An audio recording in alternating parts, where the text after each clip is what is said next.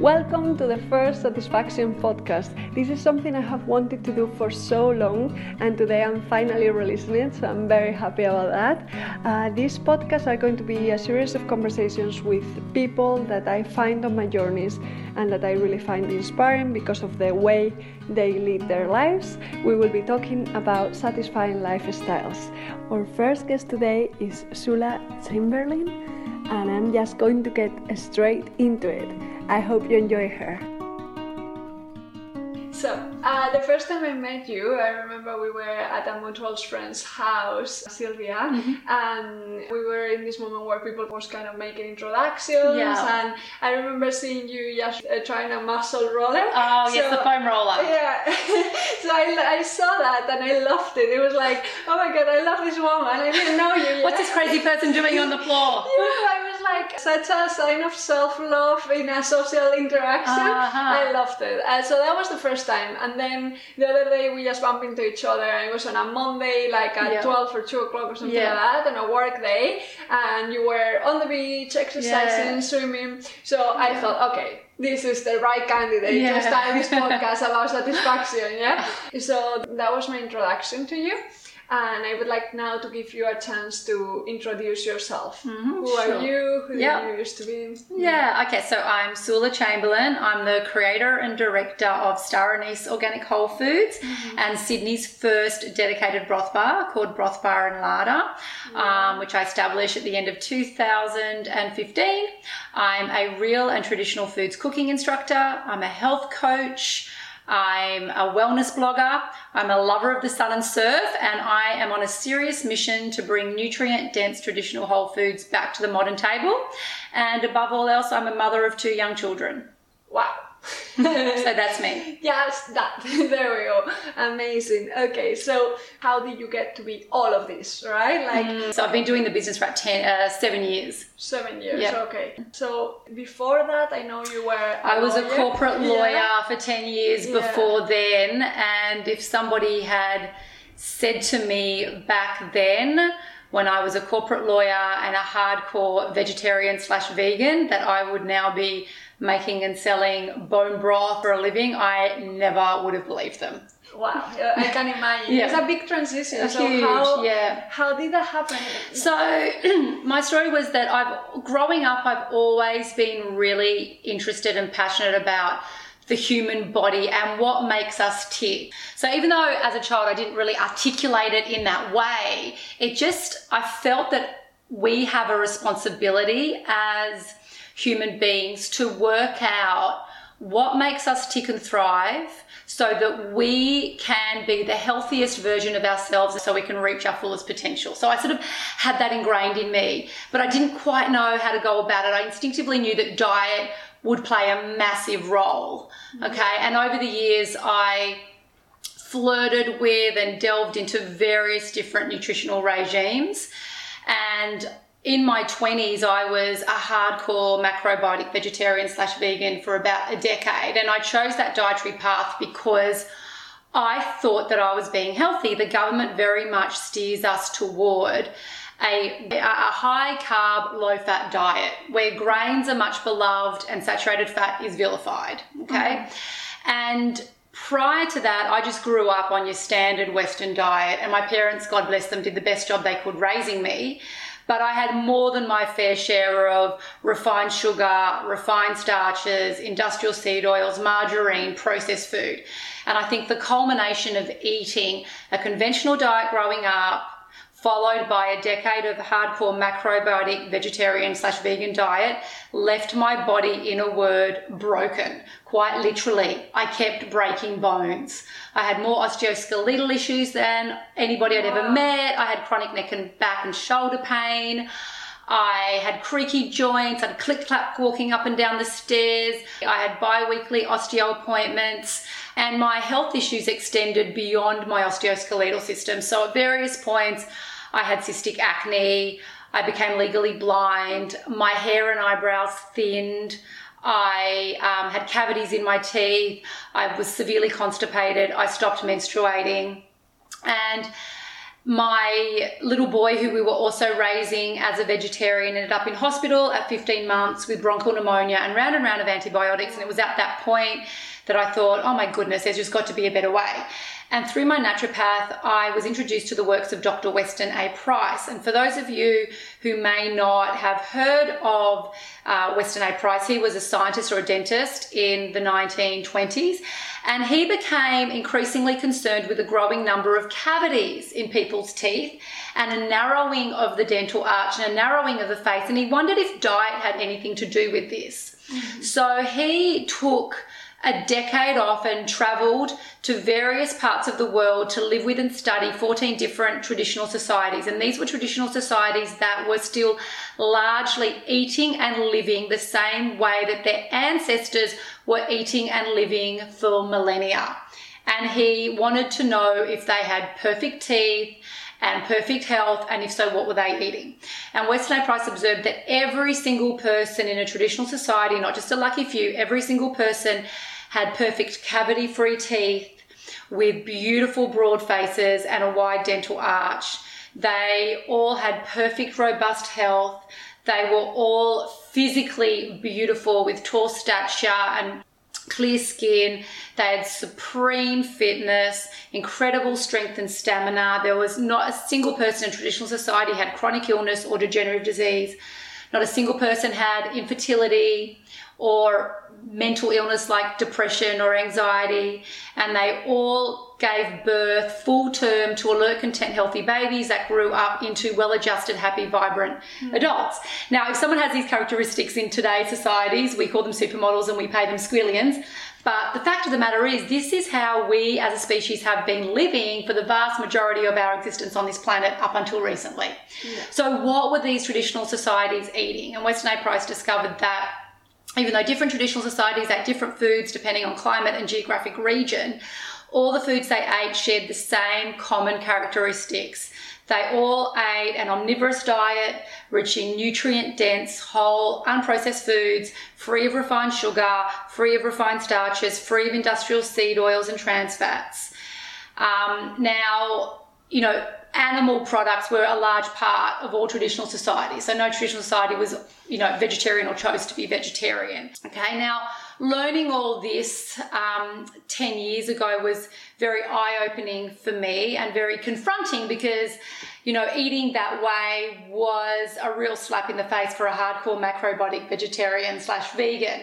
But I and you know and I really resisted and resisted and resisted it for another year. And that's when I really delved deep into the science and the anthropological literature and really tuned in with my own body and could not refute the conclusion at the end of all that that we as a species are designed to be omnivores and we need to eat nutrient rich food in order to function properly and reach our true potential. So I raised the white flag and I thought, okay, I'm going to give this a go and see where it takes me. And within a matter of months, if not weeks, my little family went from barely surviving to thriving. It's like all my osteoskeletal issues just vanished. My skin cleared up, my gums stopped receding, my hair stopped falling out. I started ovulating again, my constipation went. I realized that, you know, I was never getting sick ever. And for the first time since forever, I felt genuinely happy, robust, and vibrant with all this energy. And my son stopped getting sick, never had a round of antibiotics, and my daughter, who was born shortly thereafter, traditional Whole Foods is all she's known, and she's never seen the inside of a doctor's surgery for illness. And this was all through simply changing our diet. So the effects of eating this nutrient rich, rich food was so profound that I just started wanting to share my story with close friends. And close friends would say, Do you mind if we buy some excess food from you? So I started selling surplus pate and broth and sauerkraut to my friends. And then friends of friends would approach me to buy the food, and friends of friends. And the circle just kept expanding and expanding and expanding until one day I was standing in my kitchen and I thought, oh crap, this is exactly where I'm supposed to be. I now have to give up my very lucrative day job as a lawyer and start pursuing organic whole foods. And I felt that it was not only my pleasure, but also my my honor and my obligation and my calling to teach people what I knew. So basically, that's my story. Yeah, amazing, amazing story. So that process, I think that's very important for the listener to know that it takes a while, that it's not yeah. overnight. Absolutely. That you need to change things little by little and find out what works best for you to thrive. Yeah. Exactly. Absolutely. Yeah. yeah. So for you to do the transition of lifestyle, how did you do that? Because you said when you realized that you need to leave your profession of lawyer, mm. you were already doing some food to friends and so mm. how did that process work? When did you stop working? When did you make the real decision of oh i'm going to start dedicating mm. myself full time to it yeah. How was that? How was well initially star anise organic whole foods was just very much a hobby mm. sort of a passionate hobby that sprouted up in my house. So i was a full-time mama to two young children and was just making and selling this food and running some cooking classes and doing a bit of blogging and some health coaching. Certainly wasn't enough to live on, and it was just a hobby in my house. And you know, at the time I was married, and you know, I was being supported by my husband. And I guess it was only when you know several years ago where I separated that I thought, okay, I've got to get serious about this. I I have to support myself.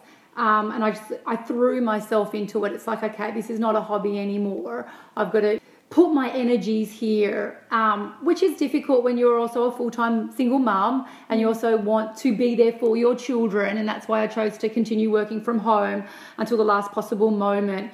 But I think at the end of the day, that transition for a lot of people, if they need to still do their day to day corporate job, to have enough of a financial buffer to allow them to then pursue what they're really passionate about. So I say to people, you know, those first few years might be pretty tough. You might be kind of, you know, doing two jobs until you can sort of let the first one go and, and throw yourself into the second one.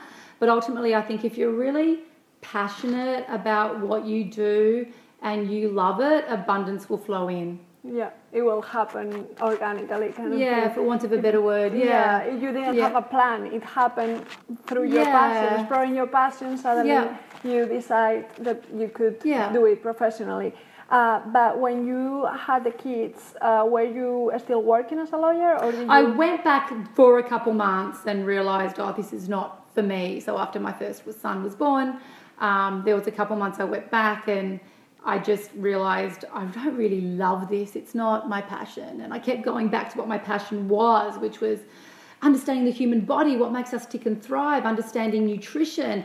You know, I'm a vegetarian, I'm not eating any processed food, but yet my body is still falling apart because I'm so demineralized. What what am I missing? So yeah, I just kept mm. going back to my passion. And when you find yourself just voraciously reading and researching something and you're really passionate about it, and that consumes your every waking thought, then you kind of just say to yourself, hmm, maybe this is where I should pour my energy as a vocation. Totally, yeah. You were following your passion. Yeah. That's the most important thing. So, yeah. in an economical way, you were able to leave your work and stay with your children because at that point you could be supported by your husband, mm, you said? Yeah. And that allowed you to focus yeah. more on your passion, yeah? yeah. But still, a person that is working in the corporate work today and that wants to make that transition, even though it's a little harder because you will have to do kind of two jobs mm, at a mm, time yeah. is possible. What I find very interesting though is how you were brave enough to make that transition with the kids because I have worked with moms uh, a lot recently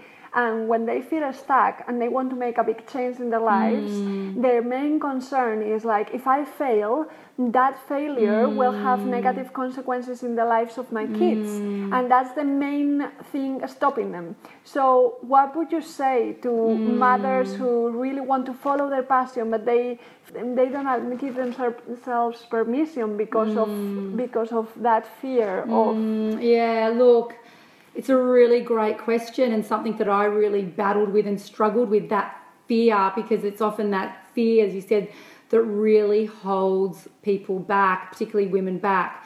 Whether it's a fear of leaving a relationship that they're not happy with, whether it's fear of leaving a job that they're not happy with. And at the end of the day, it's that little voice inside you that just says, or said to me, I just can't handle this anymore. I am not happy. Okay, and you you every and every person's situation is unique. And sometimes it's just, you know, the universe for me just often gave me a big kick up the bum. Mm-hmm. And, you know, I am quite um, a conservative person in the sense that I don't like making radical decisions, you know, willy nilly. Um, but the universe has its way of, I think, giving us what we need at certain points in time. And at various points in time, I honestly felt like I was free falling, that the universe gave me a big push because I wasn't brave enough to do that. And I was free falling, and there were some really difficult, stressful, challenging times. And I guess at the end of all of it, I just had to just hold it together for my these two, you know, beautiful, precious children. I couldn't just lie in bed, curled up in fetal position, crying all day, even though one part of me wanted to. It's like, okay, I've just got to keep on going, keep on living my life, hold it together, and trust. I think it's trust. Trust in the universe. If you feel like you're free falling, trust that the universe has a grander plan for you. And sometimes that letting go and just letting the universe just take you where it needs to be, that can be really frightening and scary, but just trust that there is a grander plan and you will land where you're supposed to be. And there's always life is is messy and and you know i'm fond of i've got all these mantras that i often say and when life gets messy that's when you know you're really living. And i look back over the past four years and think god there was just so many messes i had to clean up in every aspect of my life you know health personal, financial, on the home front. I felt like the universe just was throwing these atomic bombs at me.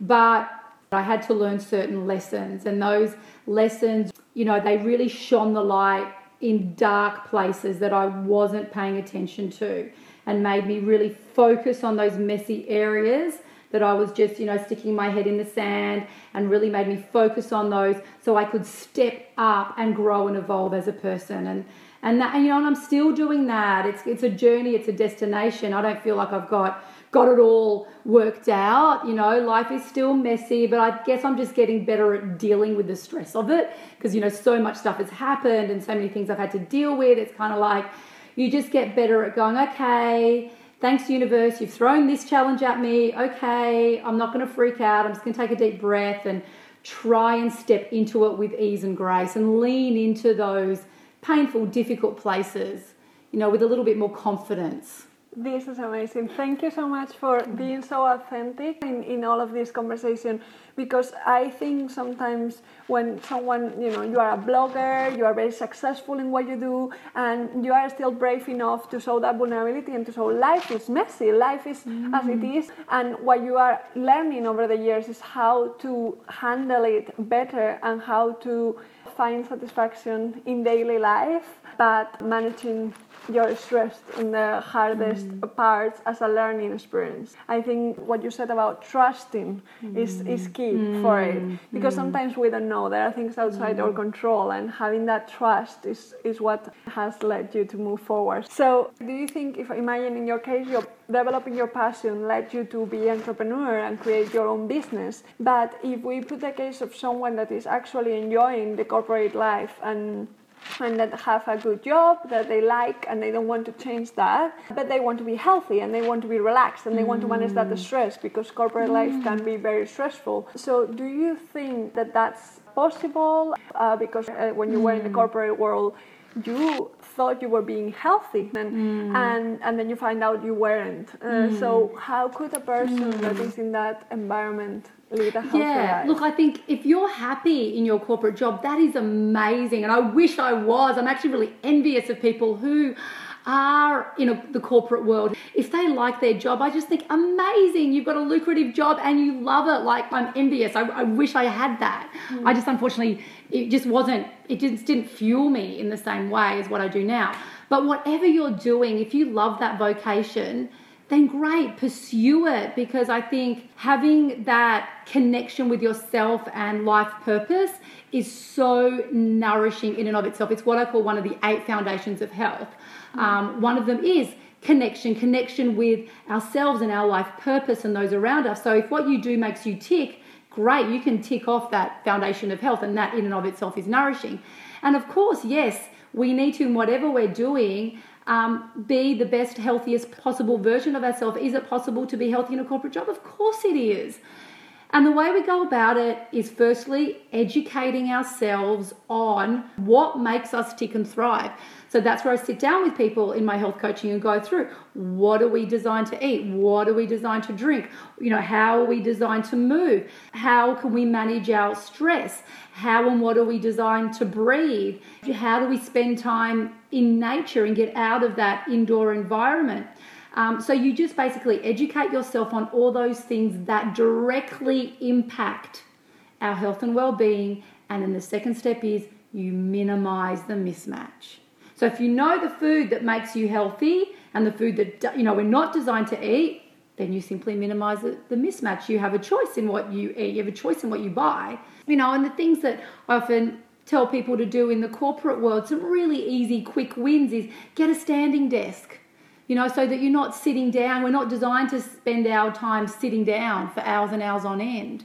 You know, we're designed to be standing up or moving and, you know, essentially moving around and not being in the one position for too long. So making sure that, you know, you've got some pure, clean, filtered water that you're drinking and you're drinking it constantly throughout the day. You're not overdoing the coffee and the caffeinated drinks and all those energy drinks making sure that you're having a really good breakfast before you leave work, or at least taking it with you to eat at your desk, that you take leftovers for lunch, or packing your lunch the night before and taking it with you. That you learn how to make really simple yet nourishing, delicious meals like slow cooked pot roasts and casseroles, so that when you come home, you open the door and you've got this beautiful meal awaiting for you in your oven that you've prepared from the morning or the night before. So you, you, you're not setting yourself up for failure, you're setting yourself up for greatness and for success. So they're the kinds of things that I help people with in my health coaching. Of course, it is definitely possible. Yeah, yeah, that's very interesting because then you see that when you start making those changes, probably corporate life start being much less stressful. yeah, because then you know your your mental focus and your clarity is so much sharper. You know, you've got the amino acids and the and the, the saturated fats that fuel the brain. You're feeling more energetic. You're you're able to think and function properly. So then, you know, your your work and every aspect of your life is more enjoyable. Amazing. That's how how we, it depends on how we manage the environment. I love that. So you said you were very envious of people that love their corporate mm. life and and how is it to be an entrepreneur now? Do you work more or less than before? How is a day in your mm. life at the moment? Oh, it's uh, just so different because when I was a corporate, when I was in the corporate world, I didn't have children. So that in and of itself, it's like you've got two chapters to your life. Big. And then when I was in the corporate world, I was an employee and now I'm an employer. And look it just it just it's so different. It's it has its pros and cons. Mm-hmm. so being an employer is um, you know there's tremendous flexibility in what I do. So I sort of can to a large degree can set my day. I set the agenda. I'm the driver of the vehicle. And that gives you a lot of freedom and I'm very grateful for that and I don't take it, you know, I don't take it for granted. So I, I, love that aspect. If I want to go down to the beach in the middle of the day and do some exercise, if I want to go to a yoga class, you know, if I want to have a coffee with someone in the middle of the day, that's fine, I can do that. So there is that flexibility and and the other benefit is, you know, just being able to pursue what I love and what turns me on. The flip side of all that comes enormous responsibility. You know, when you're responsible for 13 people and having to pay them and having to pay numerous suppliers and not be in debt, the responsibility can often be overwhelming. Um, when things break down, when things don't go right, when a supplier fails to deliver, like the buck stops with me at the end of the day, the staff will turn to me and say, we can't solve this problem. What are we going to do? And it's like every single day in a small business when you're dealing with organic food, when you're dealing with so many different products that we make, so many different ingredients, so many different suppliers. Um, from the retail and the wholesale arm, every single day something will go wrong. And at first, I was just like pulling my hair out, going, Oh my God, what is wrong? Why is this happening to me? And then I just had to accept that that's just part and parcel of running a small business. You know, I don't have an employer that I can say, okay, you deal with it. It's like I have to deal with this now. And once again, I've just gotten better at dealing with it. So, you know, if the internet stops working, I just have to try really hard to not freak out and just go, deep breath, okay, another challenge. let's just lean into this with ease and grace and try and get it fixed and just think this too shall pass. And that's become another little mantra of mine. And so it's just so different being a mum versus not being a mum, being an employer, not being an employer, doing something I'm passionate about, about not being doing something I'm passionate about. The working hours, it's hard to, you know, because my job is this, it, there's no rigid clocking in and out. It's like from the minute I wake up to the time I go to sleep, you know, everything about, you know, I think when your work and your life are so intertwined, when you love what you do and you make that your work, there is no separation. It's like everything I do can potentially be a source of inspiring people on yeah. this lifestyle path. There, there's, you know, there's no separation. It's, it's hard for me to kind of switch off because even going down to the beach, it's like, oh, I just really want to take a photo of this and share it on my social media platform so people can give themselves permission to enjoy this and to see the benefit of just taking that little slither of time to spend time in fresh air and do some exercise, you know, in a pool that doesn't feel like exercise. There's always so many moments of opportunity to inspire and share. So when people say how many hours a day do you work, I can't formulate that. It's just like it's either you know on the one hand it's from the moment I rise to the moment I go to bed or on the other hand I could say well this is just my life I would be doing. I, you know I want to do this anyway. So it could be zero. You know, I could say that it, it's not really work. So it's really hard to answer that question. I guess that's yeah. the beauty of it that there yeah. is no difference. That yeah. it feels like it's not a job uh, because you love it so much. Yeah. And so even when you are on the beach enjoying, that's part of your work because you are sharing it or whatever. Yeah. Uh, but I love that you mentioned as well all the problems that come out. Yeah, right? and that's the flip um, side of it. So, you know, I can take time off and go down the beach, but the next moment I'll have a massive issue to deal with. And I just have to accept this is just part and parcel of being the captain of the ship. Yeah, but you deal with it by embracing it, which I think that's for what I have heard of all what you have told us so far, like especially before as well, with embracing difficulty. There is a lesson here, and I just accept it, and mm. then it becomes mm. easier to deal with. Yeah. Than when you yeah. get really stressed, like why is this happening yeah, to me? Yeah, yeah. Uh, and become yeah. a victim of the situation. Often, you know, in ninety nine percent of cases, there is a life lesson, and from those from those difficult, messy moments and incidences, you go, right, okay, I've learned from this, and then a new system or process or, and procedure will come into play. And from my lawyer days, I know that, okay, if I put a more robust or tighter system, process, and procedure in place, it should prevent us from having that problem again. But there is that 1% of cases where I honestly do scratch my head and go, there honestly is nothing I could have done to have prevented this from happening. And that's when we put it into this basket of shit happens.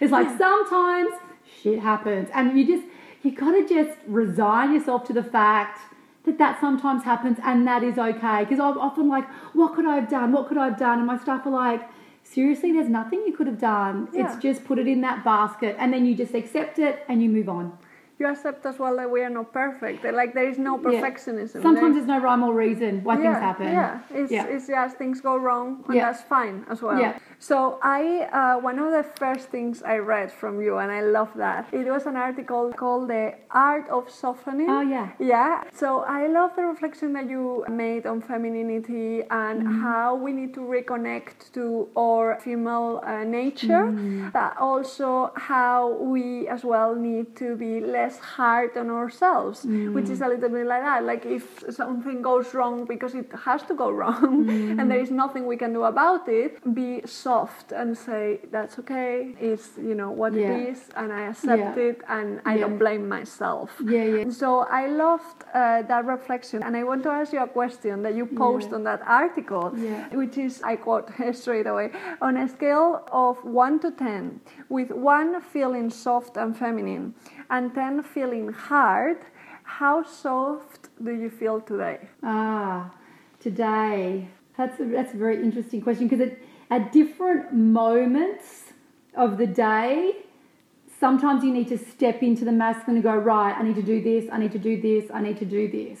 And then at other times, you just can step and lean into that softness and embrace that.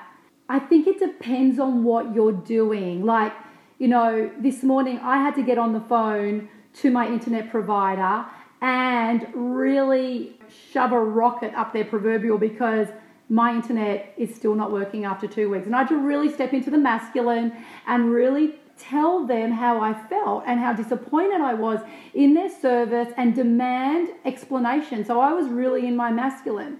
And then from that, I went and enjoyed my daughter's year four assembly, where it was all about biodiversity in the environment. And they sung a Julian Lennon song, Saltwater and it literally brought tears to my eyes. My heart just melted, and I just had these tears running when I just heard these angelic voices singing about the beauty of the planet and how we as human beings are destroying it through our actions. And for me, I felt this tremendous softness. And then I just started playing that song over and over in the car on the way to this interview. So I think during the day and any given day, it's this beautiful dance and tango between the masculine and the feminine. And I think it's a balance, and we all have it inside us this masculine and this feminine. And I think if we can, I think, have the wisdom to know when to, we need to step into the masculine to get stuff done, and when as females we know that that's not sustainable. We can't be in that mode all the time. That's actually quite repelling to the opposite sex to, to be in that mode and hard on ourselves as well.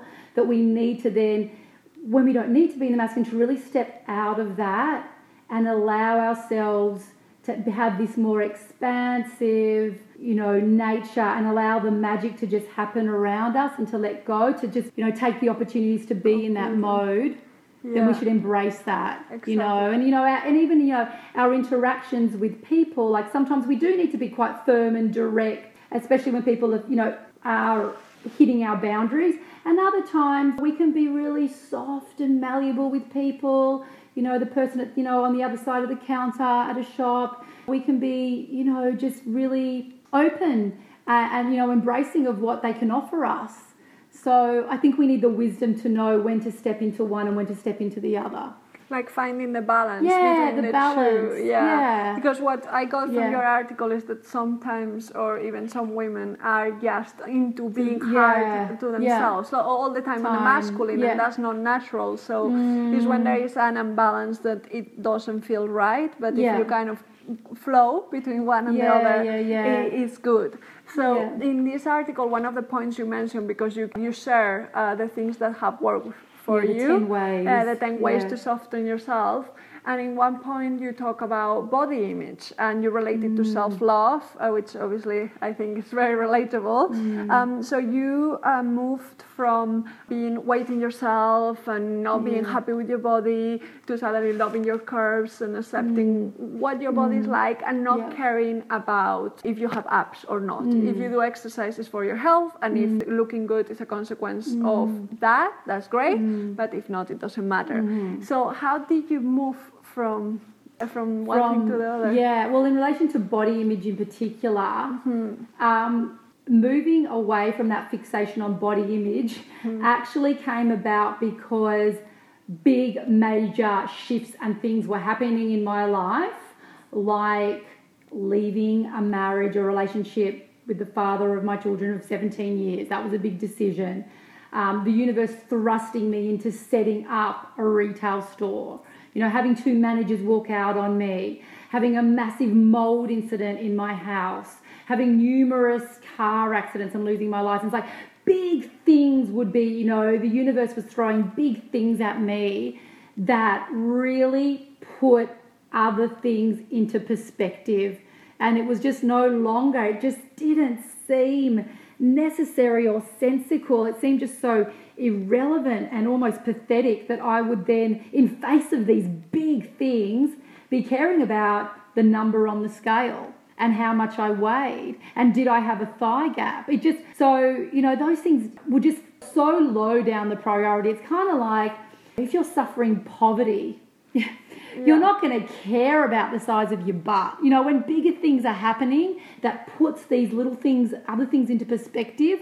So for me, it was really finding perspective, letting go of certain toxic relationships with people that were fueling this unnecessary fixation on body image. When I let those relationships go, then I realized, oh my God, the people that I'm associating with and you know, the conversations I'm having are not about thigh gaps. They're about things that really matter in the world and biodiversity and genuine, you know, how to achieve vibrant, robust health, things that really matter. Yeah. So that was, I guess, my training. You know, when I look back now and think, God, why did I spend so much energy and time on being fixated over body image? And, and that just all stemmed from, at the end of the day, a place of lack of self love. You know, I was clawing onto that, thinking, if only I could reach a certain, you know, number on the scale, if only I dropped this number of dress sizes, then surely I would be more lovable to that person or more likable. But really, you know, if you have that deep sense of self love, those things don't matter. No matter. And then that, you know, it just, the fixations on those things just kind of melt away. As my self love increased, then my fixation on body image and the way I looked just also reduced, felt away. It's sort of an inverse relationship. Yeah, you change your priorities. Yeah, it's about that. Yeah. yeah, yeah, very interesting. Because I see a lot of women that are stuck in that, and for the sound of your story, it looks like sometimes having bad things happening in your life or hard things to deal with gives you that perspective to then value what mm. really matters in life and be mm. more satisfied and put your focus on what's really important mm. and life. then in that process you then learn about yourself and then through that you can experience a greater you can understand yourself and experience greater self-love and, and care for yourself yeah and once that you have that self-love i think i guess that affects a lot on how you feel satisfied on a regular basis because if you don't love yourself mm. everything is just much ri- harder. just this ripple effect yeah it's like the foundation mm, right for sure yeah so that I'm going to check just now because we are doing an interview about daily satisfaction. Do you feel satisfied on a regular basis, regardless of the problems? Yeah, look, I still wake up every morning with a zing and a zest for life. I'd still bounce out of bed. There is an excitement about, yeah, I'm ready to tackle the day. You know, what has this day got? I love life. I'm a lover of life. I love living it. I live big. I live it to the full. I you know, that. and I, I, make I try and make the most of of my day, and you know, there's a lot of things in my day as we spoke about that you know paying bills dealing with you know technology issues dealing with you know suppliers failing to deliver you know so on and so forth but overall you just have to embrace it and and i still feel I, I overall i love what i do i love the satisfaction of helping people and feeling that i genuinely am making a positive impact on people's lives in a way I never was in my previous life. That's amazing. So, what does daily satisfaction mean to you? Feeling that you've made a positive impact on yourself, the people around you, and the world at large. That through your every deliber- deliberation, it is positive and meaningful and it will have a ripple effect. So, then uh, you got that daily satisfaction when you move into doing something that really was having an impact and really mm. was having that effect is when before were, weren't you feeling uh, no. satisfied yeah uh, so was that change that made a difference for you yeah i mean mm. i think whatever i did i tried you know even as a lawyer i really gave it my all and i tried to do the best job i could and got a lot of satisfaction out of just doing the best job that I could, even if you know I was working for a mining company that was raping the environment. I still the work that I did, I was you know, I always tried to give it my best and do the best job I could, and, and in that in and of itself is very satisfying. Yeah. Okay, so whatever you're doing, even if you don't think the broader picture of it is positive on the on the planet you can get a lot of satisfaction and benefit just knowing that you know you're putting your best foot forward and you're doing the best job you can in that role. Okay? You're doing a good job. You're, you're showing up. You you know you're stepping forward. You're giving it your best and your all. And take pride and satisfaction in your work and in the same way you take pride and satisfaction in your house and and everything around you. So mm. for me now that part hasn't changed, but I guess the part that has changed is oh, and the side effect and the, you know, the benefit and the consequence is that I do feel like I'm positively impacting hopefully people's lives. Which makes it even better. Yeah. yeah. Yeah. But what role do you think that self love, we were talking about self love, self love plays a role on that daily satisfaction because maybe you are doing a super positive impact on the world but the way you are speaking to yourself your inner dialogue is mm. telling you mm. you are not good enough you are yeah. not doing enough you are uh, so how do you think that inner dialogue plays a role in oh, satisfaction it's, it's, it's fundamental you know the mm. way you talk to yourself and you know that's one of you know that connection that we have with ourselves and what goes on up here you know in our head and how we talk to ourselves can either be very toxic or a source of great nourishment. So we need to catch ourselves and be mindful of that. And you know, that's something over the years I've really struggled with. I used to have a very negative, woe is me, pissed off mindset. And and I'm, I'm catching myself now and I'm I'm working on that and once again it's an evolution. I can't say that I've got it down pat. That little voice is often pops up now and again, but more and more I've learned to sort of recognize it and say no that's that's not my true self. That doesn't really reflect what is going on. It comes back to loving yourself and from that place we can then radiate that love to other people. And if we don't i guess it comes across as a little bit disingenuous yeah. you know people it, you know it does flow through and i think if you are mm. genuinely a walking, talking, living, breathing model and example of real health and self love. You know, it shines through, it has a ripple effect. People will sit up and listen. Yeah, there is something in the energy that shows your authenticity, like mm. shows that you are being real. Like yeah. even in this interview, you are not saying, I'm perfect, I have got it all. Now I know, you know, now I have, yeah, like you are it, still yeah. saying this is an evolution, this is a process.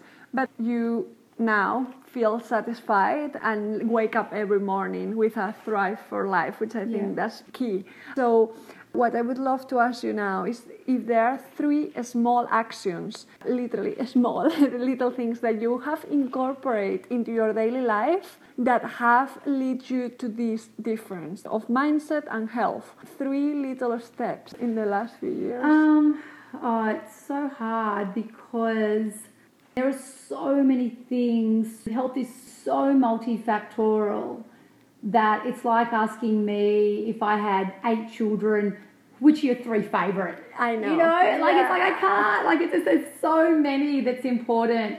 Um, but I guess just nourishing ourselves in every possible way, like educating. I think educating yourself on what really constitutes good health, what what makes us tick and thrive is number 1. And then if you know what impacts our health and our well-being and our wellness, then you can go about, you know, doing the things that exemplify that and reducing the things that just, you know, detract from that. So, I guess if I had to pick three things, it would be eating nourishing food, Okay, that's just it's a non-negotiable, and you've got a choice what to eat every day. Mm. Number two is drinking pure, clean water. Get a water filter. Add a little pinch of unrefined salt to your water. That's a small yeah, accent. Yeah, mm. and it'd be a toss-up between you know getting out into nature. Nature is where we belong, and we've we've become so divorced from nature. So even if you just had lunch outside, spend a few moments outdoors, and you know other things like just getting a good amount of sleep and rest so that we can recharge our body and tapping into yourself and asking what makes me happy and is this job, this food, this relationship serving me well? And if you really love yourself and understand what makes you happy and tick and thrive, then you may need to close the doors on certain relationships or certain jobs or say goodbye to certain food. It takes a lot of courage to do Yeah. that. But I think once that Yeah. you are aware, it's easier. Yeah. And same with food. Uh, the first point that you mentioned. Sorry for asking you this question. That is uh, like choosing the three Yeah. children out of eight. Yeah. But the, the reason why I ask it is because I feel many people feel overwhelmed, like with all the things that you need to do. No. So the first thing you mentioned is education. Yeah. And many people get that education, and okay, they know processed food is not good, and they know they need to love themselves, and there is a process and it takes time. Mm. But there is something with food which is the emotional attachment. Like, Mm. for instance, if I go to your website, the first thing that I look is the chocolates, uh, Mm. and they look amazing. And mm, when I eat chocolate, for instance, I feel Mm. satisfaction for my soul as well. So, what is it that people feel like so emotional attached with food, and women in particular with chocolate? Why do you think that happens? Because that can be a big obstacle when it comes to mm. okay, I have the education. How do I move from here to the action to, to eat healthy? How do I make that mm. big change? Yeah, so there's a number of things going on here. This emotional attachment to food. I firmly believe that we eat not only for nourishment and sustenance, but we also eat for pleasure. There Okay. we go. Yeah. So we do eat for pleasure, and that's fine. I don't think there's anything wrong with that per se. Okay. But we just want to make sure that when we eat for pleasure, we're still eating as nutrient dense, unprocessed food as possible. So, as I'm fond of saying, it's all about healthy swaps. So, if we want to eat chocolate or cake or a biscuit or whatever, you know, treat, that's fine, but we just healthy swap it and make them with nutrient dense ingredients, know, natural sweeteners. We don't have them all the time. It's an occasional thing in small amounts in conjunction with an otherwise solid nutrient dense diet in the context of an active lifestyle. I don't have a problem with that, you know. So, you know, number one, recognize that it's okay to eat for pleasure. Um, we can just healthy swap it. Okay, so it's not about deprivation. You know, leading a healthy lifestyle doesn't mean you've got to give up eating pleasurable food. I get enormous pleasure and satisfaction out of the food I eat. I feel like I eat like a king three times a day. Bacon and eggs and chocolate, you know, these are really pleasurable foods, and that's fine. They're just, you know, I'm, it's about conscious consumption. It's ethically sourced. And a lot of our, you know, the way we socialize comes about, you know, revolves around food, you know. Yeah, completely. so, you know, the way we show love often is around food. So food is, you know, very integral in our society from the way we show our love, the way, you know, our celebrations revolve around it. It's not just this this act of, you know, eat for sustenance and eat for nourishment and that is it. So from a young age, we connect a, a celebratory event at, with food. So they kind of go together, and that's just part of the fabric of our society. And then the, the, I guess the third point is a lot of the foods, the ingredients in the foods we eat are what we call highly palatable foods. They light up the reward centers of the brain. So when we eat sugar or you know sweet foods, when we eat salty foods, when we eat fat, these are you know highly palatable foods and they light up the reward centers of the brain. When you combine them, say something like salted caramel, something that's got salt and a sweetener and fat, like you know the reward centers of the brain are just going off like this, and you know food manufacturers know this. So that's why people are often drawn to those things because we know they make us feel good. Okay, Yeah. and once again, to educating yourself. If I overdo it and have too much of that, we're not biologically designed to have large amounts of sweet food. So if I overdo it, there's going to be a consequence. So therefore, you know, that comes back to educating yourself. Yes, I can still have it, but I'm going to have it in small amounts, you know, and as part of an active lifestyle. It makes all so much sense, yeah. You said that one of your biggest mistakes regarding food had been overeating.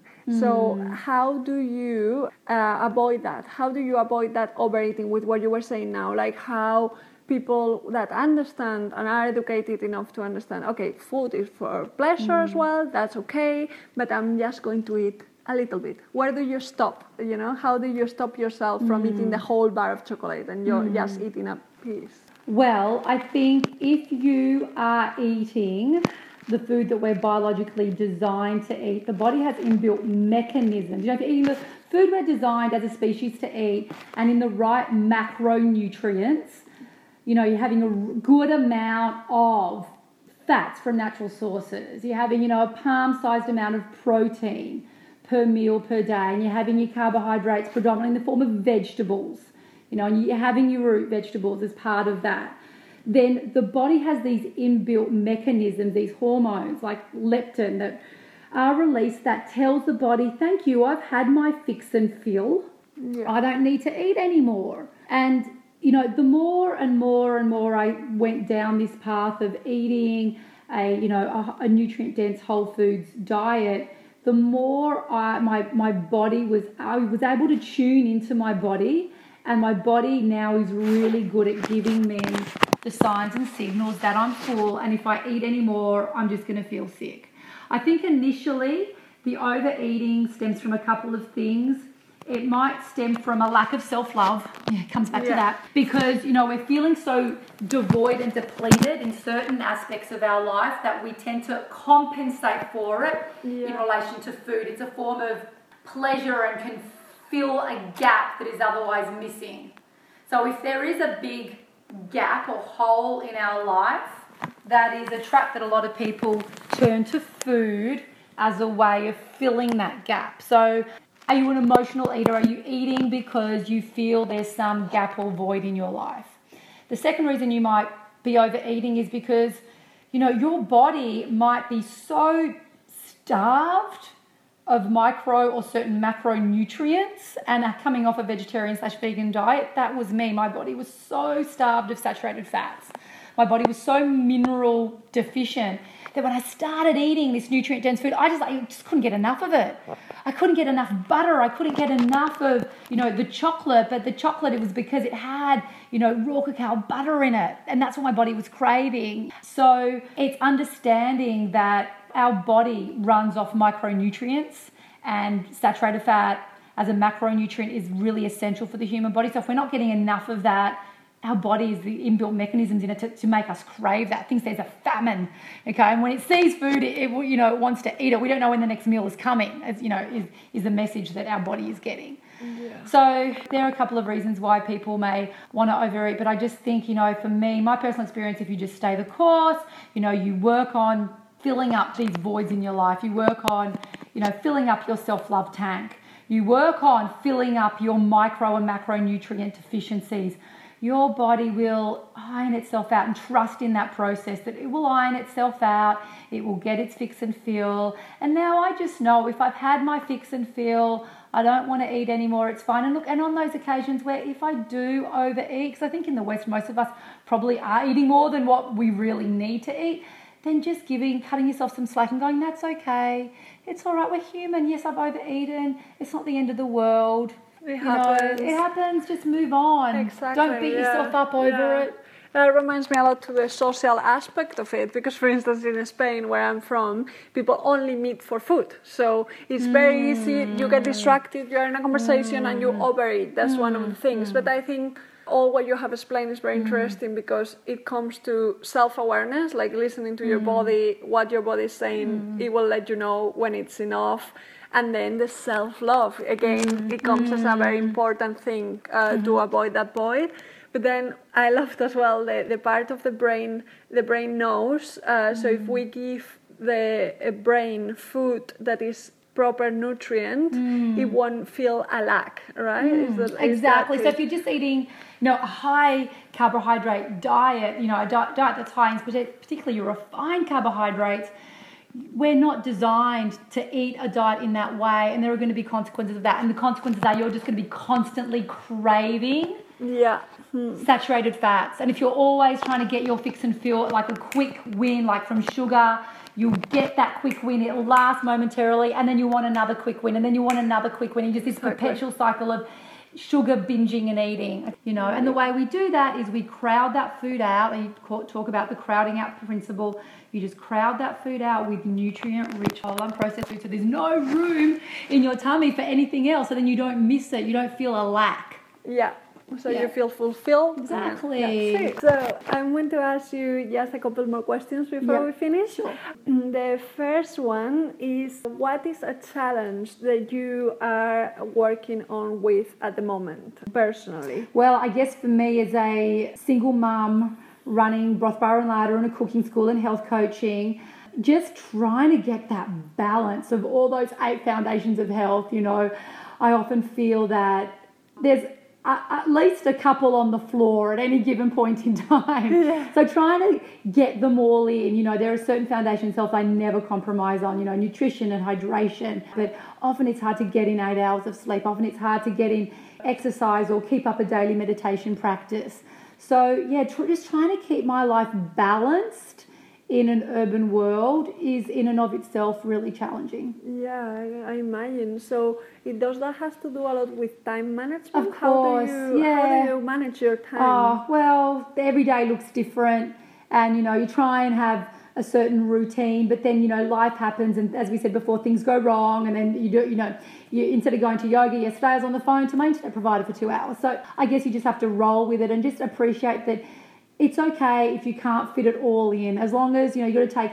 You can't take a day by day view. I guess you just got to take a month by month view. That in that month, was it overall balanced? Was I overall getting enough sleep? Was I eating nutritious food? Was I well hydrated? Was I, you know, how how was my mental chatter? Did I spend time in nature? Some uh. days might be terrible, you know, might not have had that balance at all, but I think you can't take a day by day view. It's better to take a, a month by month view. And, and and maybe certain like maybe a certain year, like setting up broth bar, that year was just crazy, you know, just crazy, you know, in terms of setting that up, took an enormous amount of energy. And if somebody had spoken to me about, oh, were you exercising every day and having a daily meditation practice, I probably would have slapped them on the face and just, it's like asking a mother of a newborn, you know, are you exercising every day? Are you meditating every day? Like sometimes it's just not going to happen. I'd be lucky to shower once every three days, you know. so appreciate certain points in your life. If you're going through a divorce, if you're setting up a retail shop, you, you know, you, you, you're dealing with messy things the balance may not be there, but that's okay. Take a longer term view. Cut yourself a lot of slack. Be soft. Yeah, with be yourself. soft. I mentioned before, I have a lot of these mantras, and one of them is, I am doing the best I can. And just saying that to myself, I'm, I'm doing the best I can with the tools and resources I have available. I love that. Yeah. Yeah. I love the idea of doing a month view. Because it gives you a lot of perspective Yeah, as well. sure, when yeah. you get fixed on a day Yeah. and you go to bed Yeah. like so but still how do you maybe you do it as well as a month view. How do you find that satisfaction on a daily uh, basis? Like how do you do that? Is as well you look at it from a month view or Yeah, well, on a day-to-day basis, you know, you, I try and have a daily routine. Mm-hmm. Yeah, I try and have a daily routine where certain things are attended to. so every day do you do something Every like day, for- I will. I'll always eat two to three nutritious meals a day. I drink plenty of water. I'm kind of active. Like even if I'm not doing dedicated exercise, I'm certainly not sitting down at a desk all day. I try and meditate, or just at least sit most days. I have certain days of the week where I go to yoga. I have certain days of the week where I'm going to try and exercise down at the beach with my girlfriend. Every second weekend, I've got a group of friends that we go out into nature and we bushwalk with. I've got the beach at my doorstep, so when I can, I can you know run down there, have a quick dip. So that's how I try and incorporate and try and have these this routine on a day to day basis, knowing that every day does look a little bit different. Yeah, but all of these little things, whether it is Yeah. yoga or Yeah. the bushwalk, is what I guess gives you that self love and Yeah. satisfaction on Yeah. your life. I love it. And you have made a huge change in your life towards that satisfaction by finding your passion and going for it and being brave enough to let go of certain things. Do you think the women of the modern world are going as well through that kind of transition process of giving themselves permission to move into a more passionate life and satisfying? Or do you feel that there is still a lot of um, repression and that we are kind of stuck? Do you think you are an exception or that little by little we are kind of moving forward? I think there is, I feel that there is a movement afoot, that women are wanting to step into things that they feel more passionate about, whatever that may be. Yeah. I, I, I have this sense of it, this, you know, worldwide, global sense, this movement, this passion that women are stepping forward and stepping into their truer self. I think, you know, education has a large part of that. We now have so many books and podcasts, you know, at our disposal, and the internet has, you know, all these things have made the world a much smaller place where we have access to these things that perhaps our mother's generation and their, you know, our grandmother's generation wouldn't have had. And there's no, you know, defined roles anymore. We're raising women and, you know, our daughters saying, you can be whatever you want to be. You know, our, our mothers and our grandmothers, you know, wouldn't have had that message to the same degree that we, our generation, and, and my children's generation now have is you can be whatever you want to be. Do what lights you up. Find your passion, whatever that may be. Very powerful Yeah. message, and we have it Yeah. available. Yeah. Yeah. So, if you could recommend one resource, whatever it is, like a book, course, and uh, podcast, something that you recommend that has really helped you into moving to that passionate life that you are living now. Um, the two that spring to mind is Chris Kresser, who is my guru in the United States. He it, it's quite a, he takes a very scientific view, but also a really beautiful holistic view of health. So I think that's that's a really good place to start if you're really serious about taking your health to the next level and really understanding health. He's the one that keeps on reminding me about all the that the health is multifactorial. It's not just nutrition. You know, we we we do have to pay importance to our sleep and stress management and spending time in nature. Um, so I think that's a great resource. And the other great resource, which I love, is my dear friend Melissa Ambrosini.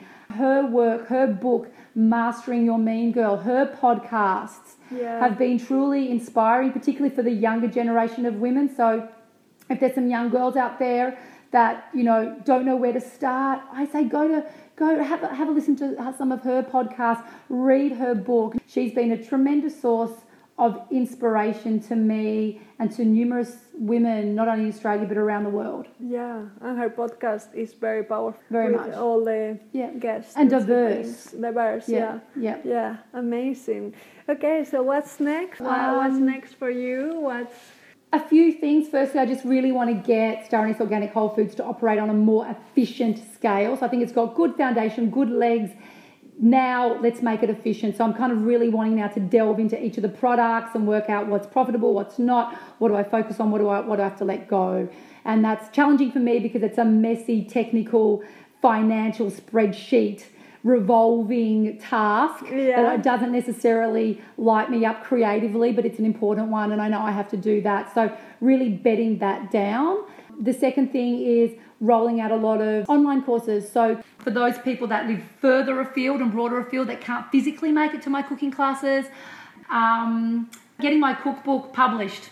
Which will be next year or in the coming years. Certainly, it will happen in my lifetime. Don't know exactly when, but it's all there. It's in the making. It just has to sort of come together. Oh, yeah, really looking forward to and just you know, and working on myself to continuing to soften and grow and step into my feminine and hopefully find my life partner through that.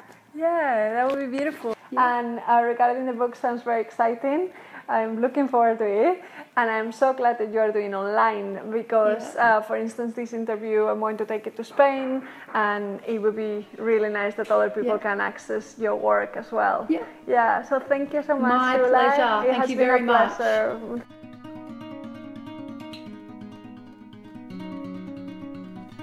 Thank you so much to Sula for this amazing interview, and thank you to all of you for listening to it. Our next guest will be Melissa Ambrosini, uh, who Sula just recommended to all of us. And I will leave in the description of this interview all the links so you can follow Sula everywhere. I hope you enjoy it, have a satisfying week, and see you very soon.